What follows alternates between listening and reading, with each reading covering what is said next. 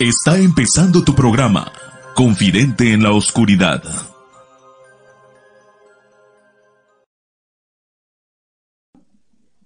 Amigos de Confidente en la Oscuridad, ¿qué tal? Buenas noches, buenas tardes, buenos días, donde quiera que nos estén viendo. Sean bienvenidos a este espacio muy, muy especial de Confidente en la Oscuridad. Estamos empezando la semana del terror y le estamos dando la bienvenida a nuestros amigos de la noche paranormal, Ariel, Armando. Hola. Y ya está Román. ¿Qué tal, Román? Un saludo.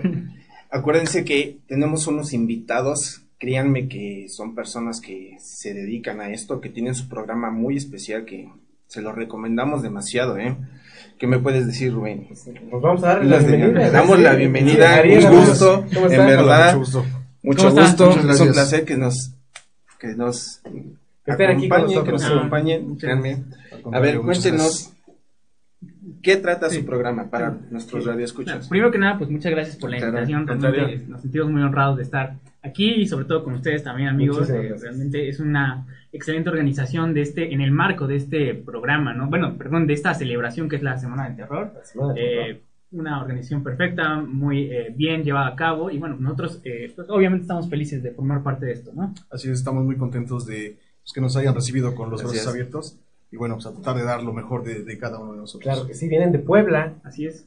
¿Y cómo, cómo lo recibió la ciudad? Pues bien, la verdad está, eh, es un lugar bastante, bastante hermoso, nos gusta bastante venir aquí. El clima también es bastante, pues a, para- a mi parecer, me gusta mucho el clima lluvioso, con neblina, la verdad está muy padre. Qué bien, qué bueno. A ver, platíquenos, ¿qué es la noche paranormal? Vale, eh, pues bueno, La Noche Paranormal más que nada es un programa de misterio y de enigma. Realmente, eh, y de hecho, la razón de ser de nuestro programa es precisamente quitar esa etiqueta que a veces se tiene de todos los programas de, que dicen eh, paranormal, ¿no? Que se escucha en todos lados a lo mejor y, y que muchas veces la gente se va con que paranormal es fantasmas y, y demonios y todo este tipo de situaciones, que sí es parte y es parte Es importante, parte de- ¿no? Claro. Pero no se limita a eso, sino expandir el campo de visión, ¿no? El Sí, irnos ¿no? a la, la ufología también es parte de lo paranormal, eh, Criptozoología. la criptozoología, los asesinos en serie, eh, otro tipo de circunstancias, a lo mejor hasta de la historia, ¿no? Que también a lo que nos dedicamos nosotros, hacer una labor de investigación y, y- y armar eh, esas partes curiosas de la historia, de, de las situaciones, de los lugares, ¿no? Que, que muchas veces es muy interesante y que están ocultas y que cuesta mucho trabajo realmente, ¿no? Como que sacarlas a la luz. Claro, Sí. ¿Y, y qué tiempo llevan haciendo ustedes? Llevamos alrededor, de hecho, la, la próxima semana estamos cumpliendo un año. Qué bien. Felicidades. Sí, sí, Gracias. Para ti, ¿qué ha sido tan difícil al inicio con tu programa, tu proyecto, poder generarle a las personas que en su momento no llegan a creer este tipo de cosas o están este, en, en interrogación, ¿no? Sí, pues básicamente eh, pues lo que conlleva el nombre, ¿no? Lo que es paranormal, pues inmediatamente se identifica con las cosas este, sobrenaturales, fantasmas, etcétera, ¿no? Al mostrar una versión diferente eh, con nuestro programa, pues bueno, es lo que empezó, nos costó un poco de trabajo, ¿no? Eh, a- acarrear esa gente que nos, que nos sigue, llevándole contenido, como bien lo mencionaba Ari, eh, acerca de misterios, asesinos, ¿no? O sea, extender más el término paranormal. Fue lo que nos costó un poquito. de Sí, ser, ser muy convincente y atrapar, atrapar, Mm, claro. atrapar al público. Y dentro de todos estos trabajos que ustedes han realizado, eh, ¿nos podrás platicar alguno que de veras sí tuviese mucha Sí. comunicación con el público o algo que de veras sí, sí los Claro. asustó, los espantó? O el que se haya conectado más con la gente, ¿no? O sea, debe de haber claro. un tema en el cual la gente le, se proyecta más con ese tipo Sí. de temas, ¿no? Sí. Pues básicamente, mira, tenemos eh, dos programas que han sido, que nos han marcado realmente.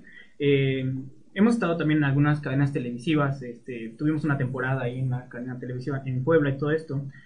Y tuvimos mucho, mucha comunicación acerca de un, de un episodio que la verdad es que llevamos mucho tiempo investigándolo, eh, no sé, alrededor de 10 años más o menos, eh, que fue un episodio que hicimos sobre Chernobyl. Y realmente era un tema que nos había marcado eh, desde, desde mucho antes, que lo habíamos platicado en muchas ocasiones y que fue una...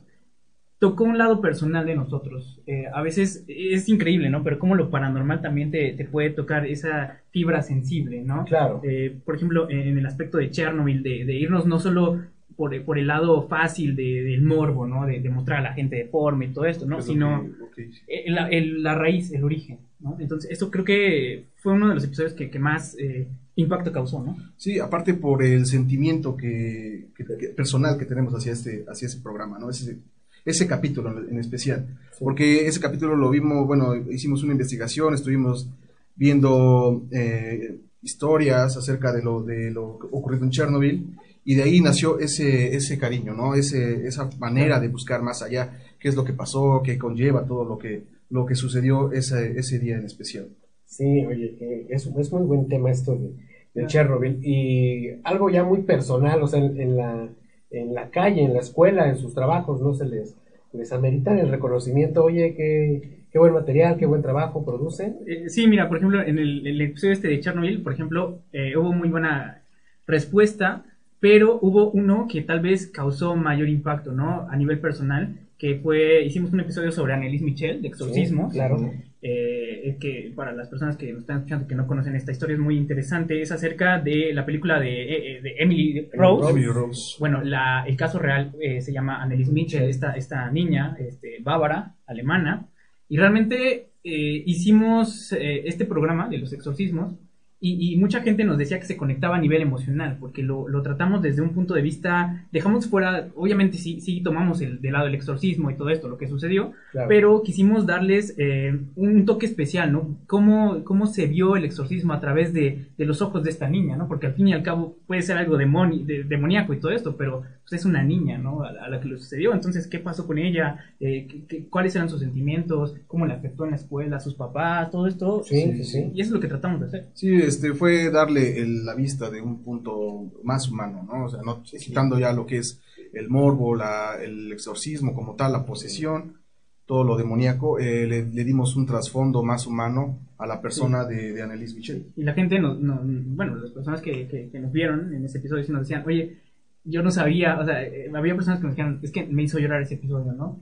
Se conectó a nivel emocional porque, pues, pobre niña, ¿no? Entonces, Claro. eh, eso es realmente lo que, lo interesante de nuestro trabajo, que la gente se dé cuenta que hay algo atrás de esto, no nada más es lo que ven en las películas, ¿no? Sí, sí, claro. O sea, realmente es- es- hay dolor humano, hay cosas, este, sí, sobrenaturales, pero también muy humanas. O sea, que tratas de conectar, por ejemplo, con tu programa o con los temas que en algún momento te llegan a, a consolidar, ¿no? En cierta forma, humanamente, y lo reflejas a través de ese tipo de temas, ¿no? Sí, claro. El cual que hace que conectes con las personas. Yo creo que es un buen trabajo el que están haciendo, Sí, la porque la verdad, este, muy pocas personas, en lo que hemos estado escuchando, son personas que realmente conectan, ¿sí?